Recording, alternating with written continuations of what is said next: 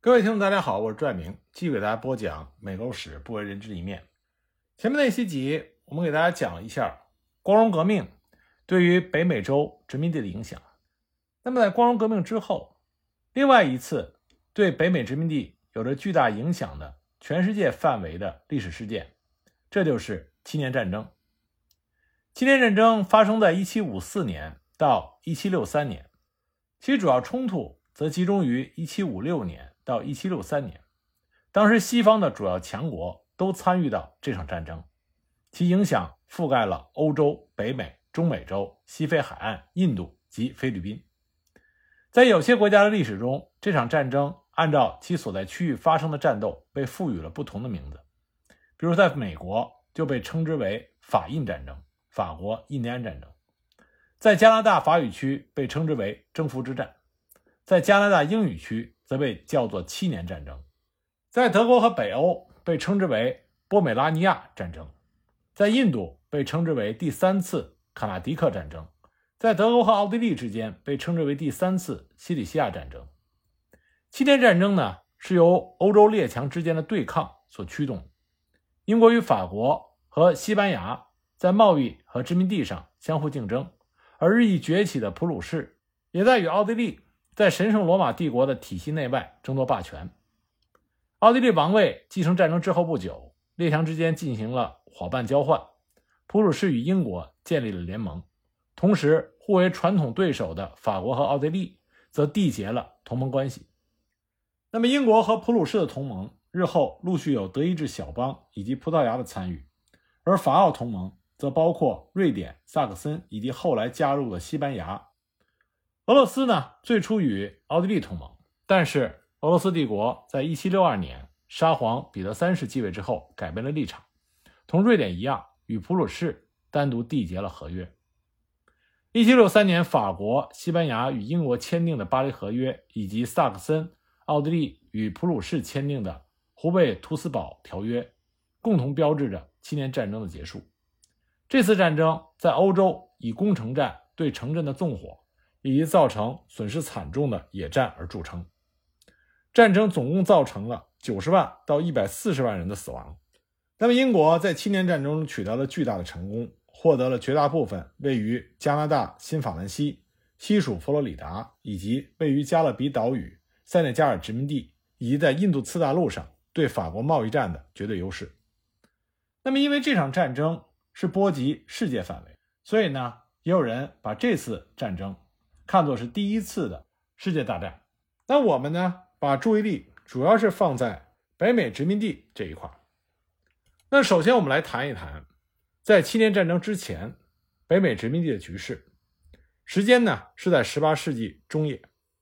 我们来看看当时北美殖民地各州的情况。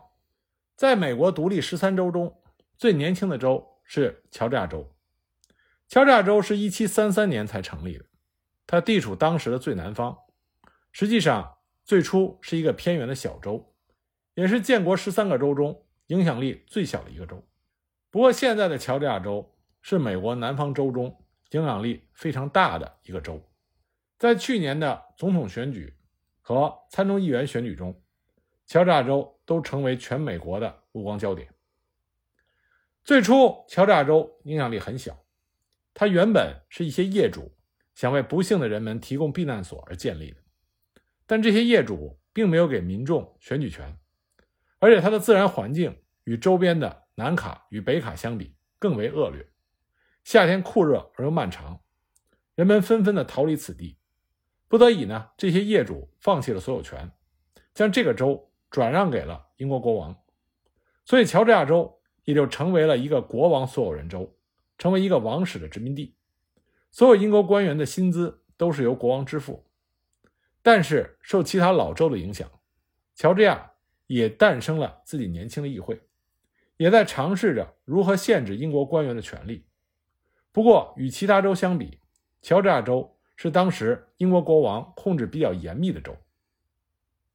七年战争之前，南卡罗来纳也已经转为了一个国王所有人州，由于地处南方。南卡人也有着全世界南方人共有的热情奔放。那么，南卡中有不少法国胡格诺派的教徒，他们经历坎坷，历尽千辛万苦，绕了半个地球，才来到这里，拥有了自由，所以倍感珍惜。这又形成了南卡人普遍喜爱自由的特点。南卡居民当时主要是自耕农，他们必须向英国国王交纳免役税，但是金额不大。这里的土地可以很容易的从国王手里取得。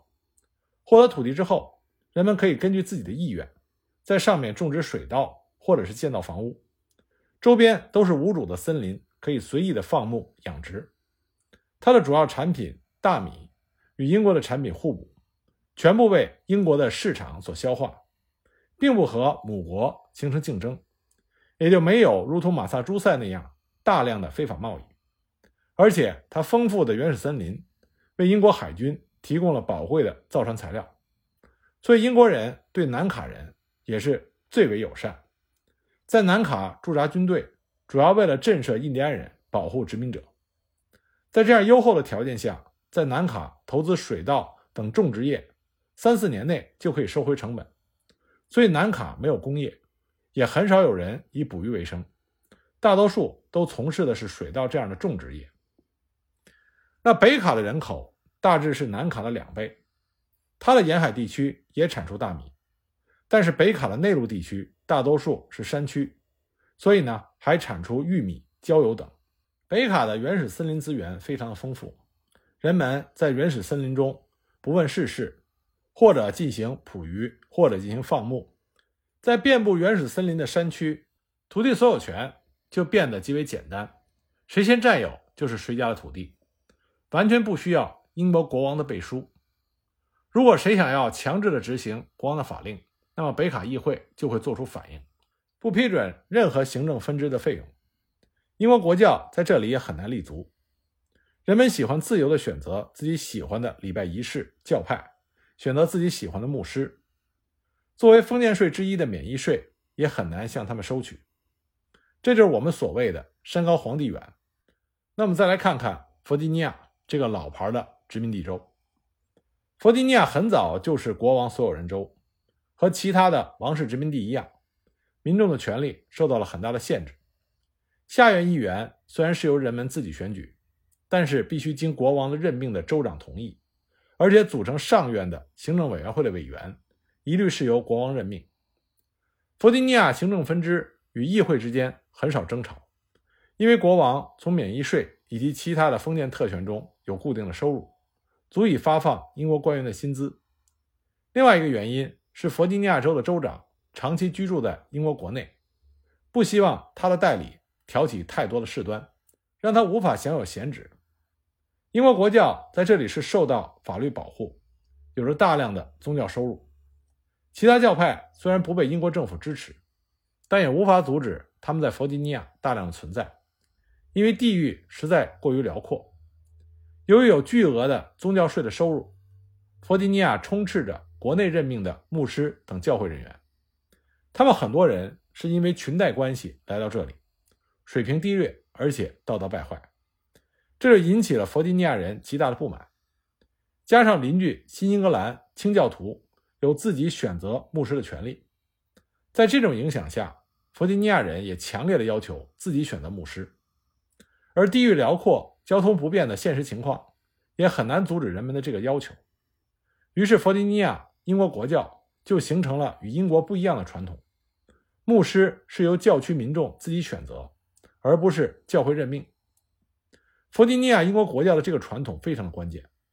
很多历史学家认为，正是因为这个传统，使得弗吉尼亚人与曾经的死对头新英格兰的清教徒一起抗击英国政府，捍卫自己的宗教自由。丰富的河流系统将弗吉尼亚的土地分割成很多小块，这里没有一个大的城镇，人们分散居住，这样一来教育就很难兴办。但是弗吉尼亚人的素质并不低，克伦威尔时期很多保王党人逃难到这里，他们都是饱学之士。那么在这些英国贵族的影响下，弗吉尼亚人的素质并不逊色于清教徒。由于地广人稀，人们之间很少来往。弗吉尼亚人更善于自我的思考，所以呢，弗吉尼亚诞生了美国建国之初的大多数总统。有人曾经开玩笑说，马萨诸塞生产士兵，而弗吉尼亚专出总统。弗吉尼亚的主要产品是土豆与大米，由于条件限制，大米的产量并没有南卡多。这两个主要产品使英国人对弗吉尼亚与对南卡一样亲切，因为这是英国人最愿意看到的事情。他不愿意殖民地有任何与他们竞争的产品。与南卡一样，英国人鼓励弗吉尼亚人使用奴隶，这一来可以为英国商人带来收益，二来可以用奴隶牵制白人奴隶主。抑制他们的独立倾向。弗吉尼亚没有自己的工业，许多生活用品只能从英国进口，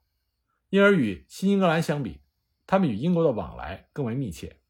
称英国为自己的家。不过，弗吉尼亚人是无拘无束的生活在广袤蛮荒的原始森林里，与大自然的亲密接触就让他们产生了一种酷爱自由的气质。在人烟稀少的原始森林里，没有土地的分配。人们可以任意的占用土地，只要你足够勤劳，就可以过上富足的生活。这里没有税收，也没有人可以来这里收税，这些就造成对英国王室特权的天然漠视。弗吉尼亚的自由与新英格兰不同，它更多的是带有一种天生的、自然的、淳朴的气息。但是，这种与生俱来的自由同样带来了共和民主的精神，也同样一起铸造了未来的美国。我们再来看看当时的马里兰州。这个时候的马里兰州再次成为了一个所有人州，所有人仍然是巴尔的摩家族。当时的所有人是当年创建殖民地巴尔的摩勋爵的曾孙，第六代巴尔的摩勋爵。他贪恋酒色，不领政事。虽然他只拥有三分之一的立法否决权，但他的权力仍然很大。他可以任命任何行政分支的官员，诸如州长。镇长等等，他对马里兰的土地有着无可争议的所有权。马里兰所有自由民都是他的租户，也可以将土地赏赐给任何他喜欢的人。他仍然拥有很多封建的权利，比如收取免役税、监护税及进出口税，没收无主土地等等，这些都是他的私人收入。公共开支和另外的税收承担不用他掏半分钱，而且这些税收。不用经过议会每年批准，在如此繁重的税务下，马里兰议会很少另外征收新税。该州初创的目的是一个天主教徒的庇护所，但此时天主教徒已经不是主要人口。在170年左右，英国国教已经成为了马里兰的州教。那么，另外收取类似于十一税的宗教税，用于他们的运作。总体上来说，马里兰是一个轻松愉快的小州。由于有弗吉尼亚与宾夕法尼亚将他们与印第安人隔开，马里兰并没有印第安人的威胁，几乎没有战事在这里发生过，所以民众虽然权力有限，但也算得上安居乐业。那我们再来看看大州宾夕法尼亚。光荣革命之后，由于詹姆斯二世的亲密关系受到牵连，威廉·佩恩被捕入狱，并且被剥夺了宾夕法尼亚所有人的资格。威廉·佩恩，他为人真诚、坦率、乐于助人，帮助过很多人。如今，不少人知恩图报，使他获得开脱、无罪释放，重新获得了宾州所有人的资格。这也许就是好人有好报的现实例证。那佩恩的这番经历，自然就影响到了宾夕法尼亚的局势。在他被剥夺所有人期间，国王任命的州长与州议会，在权力界限上发生了激烈的争执。州长试图撤销之前所有的法律以及派人制定的宪章，将宾州收归王室所有，将议会置于王室的控制之下。那么，议会和宾夕法尼亚人自然不同意，大家依法激励抗争。毕竟佩恩只是暂时被剥夺了所有人，并不是永远被剥夺，所以州长一时也拿大家没有办法。而正在这个时候，佩恩被恢复了所有人身份，所以这段争执也就烟消云散了。在世纪末，佩恩再次回到了他魂牵梦萦的北美，但是等待他的却是缠绕不断的纷争，没完没了的扯皮。而且由于英国政府的介入，局势比二十几年前更加的复杂。新宪章迟迟无法确定下来，新政府也就无法建立。这次不是佩恩，也不是宾州民众，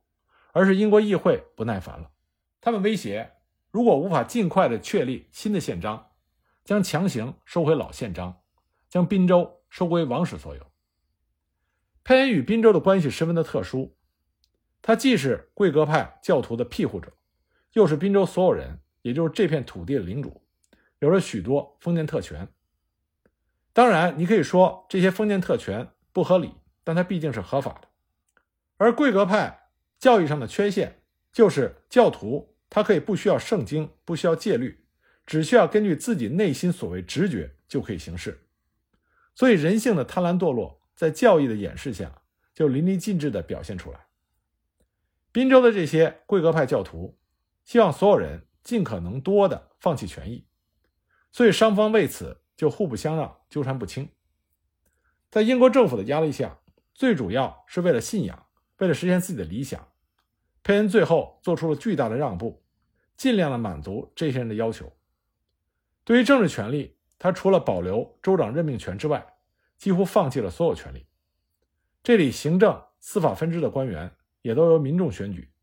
更不用说州议会的议员了。这里没有城堡，没有军队，也没有民兵，言论完全自由，没有国教，没有等级，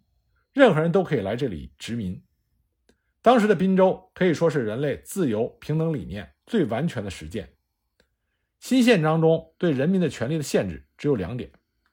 一是议会议案。仍需所有人任命的州长批准同意。二，议员所有官员必须宣誓效忠国王。可是意想不到的是，佩恩对民众的宽容，又造就了第三个对民众权利制约的因素。第三个因素实际上就是民众内部矛盾所造成的自我限制，它是议会与民众之间的矛盾，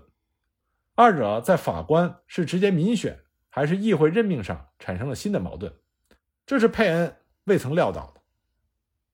不过，佩恩仍然保留了大量未开发地的所有权，以及征收免役税的封建特权，加上任命州长的权利，他与民众在利益上还是存在根本冲突。只是这些贵格派教徒也不敢太过相逼，因为佩恩的贫穷状态随时可能将所有人转让给王室，而王室绝不会像佩恩那样宽容待人。于是，在王室。所有人佩恩，民众三者之间就出现了一种新的平衡。贵格派教徒追求的是良心的自觉和良心的自由，但是在离开对上帝坚定的信仰，离开了圣经，人类的良心和理性真的可以伟大到自我管理、自我惩罚、自我约束吗？后来事实证明，贵格派的这种想法和佩恩那些所谓的最自由、最平等的实践。是完全失败的，因为人类文明当时的发展程度和思想认识是无法支撑自我管理、自我约束、自我反省、自我监督的。不要说那个时候，即使到了今天，我们人类还在实现这个目标的道路上不懈的努力着。